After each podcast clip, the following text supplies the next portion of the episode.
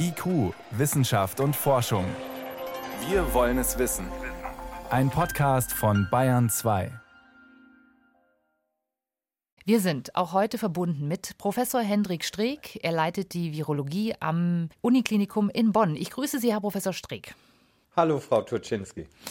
Herr Streeck, heute erreichen uns unterschiedliche Meldungen über Infektionszahlen. Zum einen aus Deutschland. Wir bekamen Zahlen aus Südbaden, wo vermeldet wird, dass da die Infektionen rückläufig sind. Und wir kriegen Informationen aus den Niederlanden, wonach dort die Gesundheitsbehörden sich optimistisch zeigen, dass also die Verbreitung des Virus sich deutlich verlangsamt. Erklären Sie uns, sind das jetzt schon Effekte der Maßnahmen, die ergriffen wurden?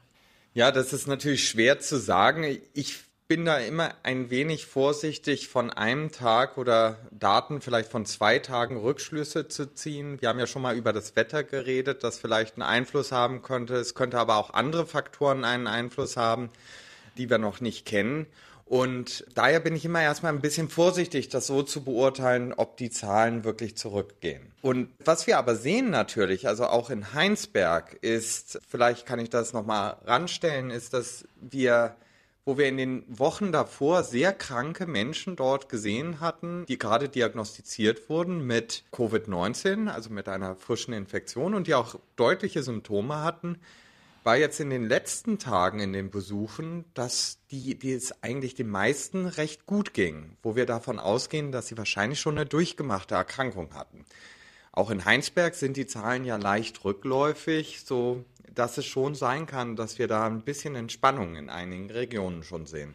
Lothar Wieler hat ja heute Morgen in dem täglichen Pressebriefing des Robert Koch Instituts gesagt, es ist einfach immer noch zu früh, um das wirklich einschätzen zu können. Er hat immer noch um Zeit gebeten. Das sehen Sie auch immer noch genauso. Ja, also ganz klar, man kann sowas erst nach einigen Tagen beurteilen, ob es wirklich einen dauerhaften Trend gibt im Rückgang der Zahlen.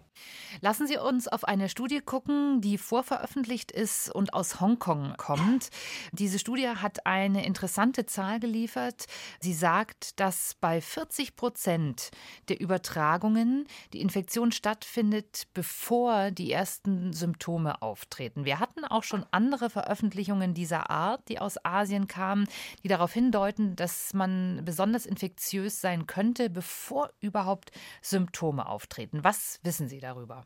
Ja, also diese Hinweise gibt es in der Tat und es war ja auch bei den beiden Frankfurtern, wenn wir uns da zurück erinnern wollten, die abgestrichen wurden und die gar keine Symptome hatten, die mit dem Flieger aus Wuhan gekommen sind. Dort war ja genau das gleiche auch der Fall. Keine Symptome, aber hohe Viruslast im Rachen wurde dort gefunden. Und diese Studie suggeriert eigentlich genau das Gleiche. Man muss das so ein bisschen mit Vorsicht genießen, da das auch eine Studie ist, die einfach äh, quasi veröffentlicht wurde, ohne dass andere Wissenschaftler da mal drauf geschaut haben. Normalerweise gibt es da ja einen sehr strengen Prozess, wonach eine Studie veröffentlicht wird, aber das ist hier natürlich erstmal im Falle von Covid-19 ausgehebelt, diese Prozesse. Aber es kommt aber auch von einer Gruppe, die gar nicht so schlecht in ihren Veröffentlichungen sind und häufig, ja, also zumindest von anderen Wissenschaftlern ernst genommen werden. Und was die gezeigt haben, ist, dass, dass sobald jemand diagnostiziert wurde, die Viruslast über die Zeit nach unten geht. Was bedeutet, dass wenn man sich so eine Replikation des Virus anschaut, dass sie dann natürlich erstmal ansteigt, mehr wird, mehr wird und mehr wird und dann an einem Peak wieder abfällt. Was diese Studie nämlich dann gezeigt hat, ist, dass man keinen gefunden hat, wo die Viruslast noch weiter angestiegen ist, sondern sie dauerhaft immer abgefallen ist. Was bedeutet, dass man dem Teil, wo sie anstieg, die Viruslast, das eben nicht gefunden hat. Und bedeutet, dass das vor dem Symptom aufgetreten sein musste. Hätte das nicht Auswirkungen, wenn sich das bestätigt, auf die Quarantäneregeln, die jetzt ausgegeben wurden vom Robert Koch Institut in mehrerlei Hinsicht? Also würde es nicht bedeuten, dass man ja die symptomlosen Kontaktpersonen eigentlich auch aus dem Verkehr ziehen müsste, also auch wirklich die Leute testen müsste, die symptomfrei sind. Und zweitens, alle, die mit Symptomen aus dem Kontakt gezogen werden, dass eigentlich immer zu spät ist? Das hat die Studie eigentlich auch suggeriert, weil sie gezeigt hat, dass bei Infektionspaaren, wo einer den anderen infiziert hat, zeigen konnte, dass die Übertragung fast immer ohne Symptome stattgefunden haben von der Person. Also dass die Personen nicht krank waren, augenscheinlich aber trotzdem das Virus übertragen haben. Und es bedeutet dann aber auch im Umkehrschluss, dass wir darüber nachdenken müssten, mehr auch Personen zu screenen, mehr zu testen, ob das Virus vorhanden ist im Rachen, auch bei Personen, die gar keine Symptome haben. Der RKI-Chef Lothar Wieler hat heute Morgen aber auch noch mal betont, es werden nur die Menschen getestet, die Symptome haben. Das ist also offenbar jetzt immer noch Stand der Dinge. Aber ist das nicht im Lichte dieser Veröffentlichung dann doch wirklich, ja, zumindest mal überdenkenswert? Ich denke auch, das ist überdenkenswert. Aber wir haben das auch ein paar Mal hier als Fälle gehabt, dass jemand reingekommen ist zu uns und abgelehnt wurde, dass er getestet wird. Dann haben wir der Person halt zum Beispiel angeboten, dass sie sich auf eigene Kosten testen lassen. Äh, das ist dann so eine Igelleistung. Wir müssen uns ja danach richten, was das Robert Koch Institut vorgibt. Ansonsten müssen wir die Tests selber bezahlen. Und das würde sich ja sehr hoch summieren auf unglaubliche Höhe, wenn wir für alle Bürger die Tests selber bezahlen würden. Bei denen haben wir aber schon ein paar Mal jetzt wirklich das Vorliegen einer Covid-19-Infektion gefunden. Zum Beispiel war gestern jemand da, eine bekannte Sängerin im Übrigen, die wollte sich unbedingt testen lassen, weil die einzigen Symptome, die sie hätte seinerzeit, ist Geruchs- und Geschmacksverlust. Und wir haben sie getestet und sie war in der Tat hochpositiv. Sodass es uns gezeigt hat, dass wir früh testen müssen, mehr testen müssen, damit wir auch wirklich alle identifizieren und isolieren können, die positiv sind. Weil Sie es angesprochen haben, Igelleistung, das heißt, der Getestete, die Getestete müsste selber zahlen. Das würde im Umkehrschluss aber bedeuten, es müsste eigentlich zumindest mal jeder einen Test kriegen, der ihn auch bezahlen möchte. Das ist ja aber aktuell auch nicht der Fall, wenn wir die ganzen Schilderungen uns angucken, die uns erreichen. Und das ist genau das Problem. Wir müssen einen Weg finden, wie wir niedrigschwellig jedem Menschen einen Test anbieten können, in meinen Augen. Südkorea hat es uns gezeigt, dass das funktionieren kann, zumindest zur Anfangsphase der Eindämmung. Aber letztendlich in vielen Infektionsbereichen eigentlich immer der beste Weg gewesen ist, dass wenn man testet und isoliert, am schnellsten einen Ausbruch eindämmen kann. Sie haben gerade die Symptome Geruchs- und Geschmackssinn verloren angesprochen. Sie haben das ja selber beobachtet bei Patienten in Heinsberg. Es wurde von vielen Kollegen rund um den Globus beobachtet, heute auch nachzulesen in der internationalen Presse. Die Frage ist ja, wann werden Sie das denn veröffentlichen? Weil dann ist es vielleicht auch noch mal einfacher, das als Kriterium einzufordern, wenn es um die Testung geht. Ja, das ist leider immer so ein schwieriger Prozess, wissenschaftliche Forschung äh, zu veröffentlichen.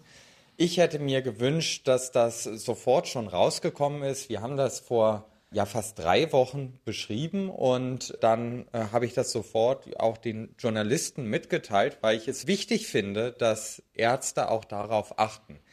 Über 70 Prozent beschreiben diesen Geruchs- und Geschmacksverlust mit einer Covid-19-Infektion und das kann eine differentialdiagnostische Beobachtung sein, Menschen auf Covid-19 zu testen. Also wenn einfach andere Erkrankungen in Frage stehen, kann man das nutzen, um die Frage zu stellen, ob vielleicht eine Covid-19-Infektion vorliegt. Leider ist es immer noch nicht so, dass es, obwohl gesagt würde, es wird sehr schnell durch einen Gutachterprozess gebracht, leider ist die Veröffentlichung bisher noch nicht erschienen, aber ich habe heute sogar wieder einen Brief an den Editor, also der das übersieht, geschickt und äh, warte auf eine Rückmeldung, um zu hören, wann das rauskommen kann. Also auch das könnte alles ein bisschen schneller gehen und während die Forschung sich da abmüht, äh, erreichen uns auch immer wieder äh, interessante Informationen, wie es in der Praxis so abläuft. Zahnärztinnen und Zahnärzte äh, sind besorgt, weil sie sagen, wir werden nicht genug geschützt, wir können uns nicht genug schützen, wir haben auch nicht genug Schutzmaterial. Überhaupt sind auch viele unserer Nutzer und unserer Hörer erstaunt darüber, dass Zahnärzte überhaupt noch so viel praktizieren können. Sie sind ja nun wirklich äh, am offenen Mund, am Rachenbereich am nächsten, was äh, die Mediziner angeht. Erklären Sie uns das. Ist aus Ihrer Sicht sinnvoll, dass Zahnärzte jetzt einfach noch wie gewohnt weiterarbeiten? Also da sprechen Sie wirklich eine schwierige Situation an, die es im Moment gibt. Ich glaube, Zahnärzte sind in der Tat eine gefährdete Personengruppe, sich mit Covid-19 zu infizieren, aber auch Covid-19 weiterzugeben an die Patienten. Natürlich sind Zahnärzte aber auch Ärzte und es gibt zahnärztliche Behandlungen, die unabdingbar sind und die nicht aufgeschoben werden kann. Es kann zum Beispiel ein Abszess vorliegen im Kiefer oder eine schwere Entzündung, äh, wo es, äh, die eben sich im ganzen Körper streuen kann und da muss sofort behandelt werden. Das sind dann auch Notfälle.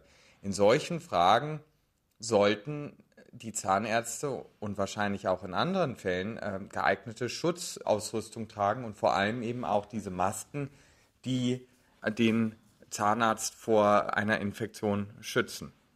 Aber es ist eben ähnlich bei Zahnärzten wie auch bei Stilisten oder äh, Friseuren, dass sie äh, durch den engen Kontakt zu potenziell Infizierten eine besondere Gefährdung haben. Das heißt aber auch, Zahnärzte bräuchten im Prinzip, wenn sie praktizieren, wirklich diese FFP3-Masken und eben nicht diese normalen Atemschutzmasken. Ja, mindestens eine FFP2-Maske, besser noch eine FFP3-Maske, aber alleine die OP-Maske wäre für den äh, behandelnden Zahnarzt nicht genug, um sich zu schützen. Wir haben schon diverse Male über die Frage der Immunität gesprochen, wenn jemand äh, die Infektion bereits durchlaufen hat. Für wie realistisch halten Sie äh, die Gefahr, dass der Erreger SARS-CoV-2 mutiert, also sich verändert und dann die Immunität, die wir vielleicht schon haben in Teilen der Bevölkerung, nichts mehr nützt? Die Gefahr besteht natürlich immer, dass sich ein Virus verändert. Aber ich glaube nicht, dass es auch wirklich ein nur aus dem Erfahrungswerten geschöpfter Glaube, nicht einer, ja, ein wirkliches Wissen, dass sich das Virus so verändern wird, dass er in allen die Immunität komplett verloren gehen würde. Also sowohl bei einem Impfstoff als auch die natürliche Immunität, die wir jetzt durch die Durchseuchung in Deutschland erreichen. Weil der Punkt dabei ist, dass nämlich jeder Mensch eine andere Immunantwort hat. Keiner von uns macht ja die gleiche Immunantwort. Und die ist so unterschiedlich unter uns Menschen, dass es vielleicht, wenn es beim einen mutiert, das Virus, und die Immunantwort nicht mehr funktioniert, wird es trotzdem noch bei den anderen Viren oder bei den anderen Menschen weiterhin funktionieren. Also es wird nicht eine so radikale Mutation geben, dass plötzlich keiner mehr immun ist. So schnell wird dann eine Veränderung hoffentlich auch nicht gehen. Das halte ich für ausgeschlossen, ja. Wir haben vorhin ganz kurz schon über Südkorea gesprochen. Erst wurde das Land äh, immer als Beispiel genannt, wie man sozusagen vorbildlich gegen so eine Epidemie vorgeht. Jetzt hören wir aber auch Schilderungen, dass es doch so Einzelausbrüche wieder gibt. Das ist ja auch hier ein bisschen vorhergesagt worden, dass wenn es uns gelingt, das Ganze erstmal gut einzudämmen, dass es uns dann passieren kann, dass wir es an verschiedenen Stellen wieder sehen, wenn wir die Maßnahmen lockern. Ist also diese Berichte aus Südkorea, sind die ein typischer Verlauf? Ja, mit solchen Einzelausbrüchen muss man einfach rechnen. Wir können ja nicht alle Menschen finden, die potenziell infiziert sind. Und daher können wir auch nicht komplett das Virus von Anfang an eindämmen. Ist es vielleicht ja auch nicht schlecht, wenn es vereinzelte Ausbrüche noch gibt, wenn wir darüber nachdenken, dass wir eine gewisse Herdenimmunität, also Immunität in der Bevölkerung erreichen wollen. In Korea haben die ja auch ein spezielles Einsatzteam, was bei diesen kleinen Clusterausbrüchen sofort reingeht und versucht, diesen Infektionsherd wieder zu unterbinden. Sowas haben wir in Deutschland leider noch nicht, aber ich denke, wir werden darauf hinauslaufen, dass wir etwas haben, ein Einsatzteam, eine konzertante Aktion, vielleicht von den Ländern, vielleicht sogar aus dem Bund heraus. Wenn wir dann eine gute Unterdrückung haben der gesamten Viruslast, dass wir dann solche Cluster gut wieder kontrollieren können. Was die Südkoreaner auch gemacht haben und was bei uns in der Form bisher nicht möglich ist, ist tatsächlich Menschen via GPS-Tracking zu verfolgen und die Bewegungsabläufe zu verfolgen. Das Robert-Koch-Institut benutzt ja nun auch Bewegungsdaten hier in Deutschland, um die Mobilität der Menschen zu messen. Wäre aus Ihrer Sicht es nicht auch sinnvoll, diese Technik etwa zur Kontrolle von Quarantänemaßnahmen auch einzusetzen? Also zu Einsetzen, zur Kontrolle von Quarantänemaßnahmen finde ich das schon ganz schön heftige Maßnahme. Das, das erinnert mich ein wenig an eine Fußfessel, die signalisiert, ob jemand das Haus verlassen hat. Ich glaube, so ein Einschnitt in das ja, Leben, was dann durch ja, GPS-Tracking durchgeführt wird, halte ich wirklich für kritisch. Aber da muss ein Rechtsexperte hm, dazu was sagen. Da bin ich wirklich nicht der richtige Fachmann, um das beurteilen zu können. Hm. Lassen Sie uns noch eine andere Frage stellen, die uns immer wieder erreicht hat. Wir haben über Italien ja auch schon viel geredet und die Frage, warum äh, die Sterblichkeit dort so viel höher ist als in anderen Ländern. Es gibt die Mutmaßung, dass das Virus dort vielleicht schon viel früher aufgetreten sein könnte, nämlich schon im Dezember vergangenen Jahres. Können Sie uns dazu etwas sagen? Also das sind natürlich Mutmaßungen, die ähm, auch für andere Länder äh, spekuliert werden, aber die Anhaltspunkte dafür sind eigentlich sehr gering. Dass wir das Virus schon länger gehabt haben, würde eigentlich dagegen sprechen, auch für Italien, da wir ja dann auch einen sehr viel früheren, größeren Ausbruch gehabt haben. Man kann das ja ein bisschen zurückrechnen daran, dass wir am Anfang sehr wenige Infizierte gesehen haben. Äh, das war im Februar und äh, Februar, März. Und wir wissen, dass eine infizierte Person im Schnitt drei weitere infiziert. Wenn man das diesen Gedankengang weiterspinnt, dann haben wir ja eine Verdopplungszahl, einen exponentiellen Wachstum von ja ungefähr einer Verdopplung jeweils der Infizierten innerhalb von 3,5 Tage, zumindest bezogen auf Deutschland. Und es wird in Italien nicht anders sein. Was bedeutet, dass wenn wir am Anfang im Februar, März wirklich nur ein paar wenige Infizierte gehabt haben, wir gar nicht genug Erkrankte in der Zeit davor gesehen haben, dass sich das ja so hoch exponentiert haben kann. Also ich halte es für fragwürdig, diese Hypothese, aber es gibt natürlich für beide Seiten keine Beweise. Hm. Es hat uns auch die Frage erreicht und wir haben dazu tatsächlich nicht wirklich etwas Substanzielles finden können. Vielleicht können Sie uns etwas dazu sagen, ob die Blutgruppe bei einer Covid-19-Infektion eine Rolle spielt, ob man dazu schon irgendwelche Veröffentlichungen gesehen hat. Es gibt in der Tat eine Veröffentlichung aus China, die suggeriert, dass die Blutgruppe A anfälliger ist für einen schweren Verlauf von Covid-19 im Vergleich zu den anderen Blutgruppen. Also es wird vorgeschlagen in dieser Studie, dass ähm, Blutgruppe A am anfälligsten ist, gefolgt von der Gruppe AB und dann B. Und am seltensten waren Patienten mit der Gruppe 0 betroffen äh, von schweren Infektionen.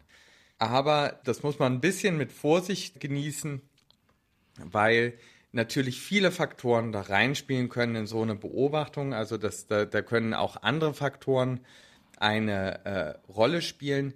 Bisher ist da eigentlich nicht bewiesen, dass das ein dass es da einen starken Zusammenhang gibt, ist es natürlich eine interessante Beobachtung, aber man muss eben auch bedenken, dass es wirklich eine sehr kleine Stichprobenanzahl in der Studie ist. Und dann, wenn ein Patient zum Beispiel eine Patientengruppe statistisch gesehen zum Beispiel mehr Raucher hatte als die andere, dann kann das gleich das Bild der Studie verzerren. Hm. Bei Rauchen wissen wir ja nun definitiv, dass es einen Einfluss hat auf jeden Fall auf die Infektion. Ja, ganz genau. Rauchen äh, wurde gezeigt, dass das fast ein, um das 14-fache das Risiko für eine Verschlimmerung der Covid-19-Infektion erhöht. Eine andere Frage, die uns erreichte, ist, ähm, Intervallfasten ist ganz groß in Mode. Und die Frage ist, äh, das kursierte wohl auch in einem äh, WhatsApp-Kettenbrief, kann man durch Intervallfasten Viren quasi ausschwemmen? Oder ist das wieder was aus dem Bereich Ammenmärchen?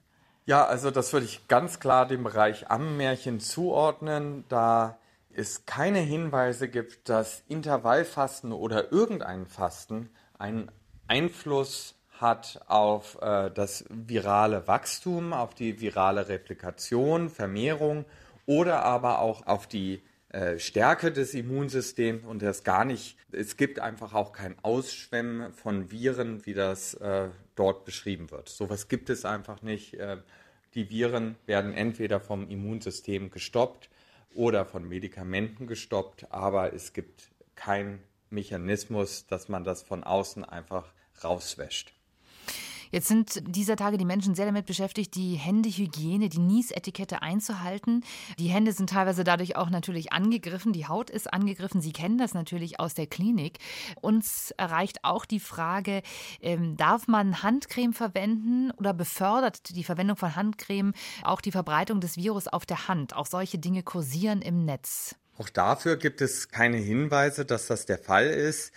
Das Generell sind die Viren ja ähm, zwar ein wenig beständig, also sie können eine gewisse Zeit überleben, aber es gibt jetzt nichts, oder es ist zumindest nichts bekannt, dass man seine Hände besonders behandeln könnte, dass die Viren länger überleben, aber auch nicht, dass man etwas äh, im Voraus auf die Hände raufschmiert, dass die Viren kürzer überleben.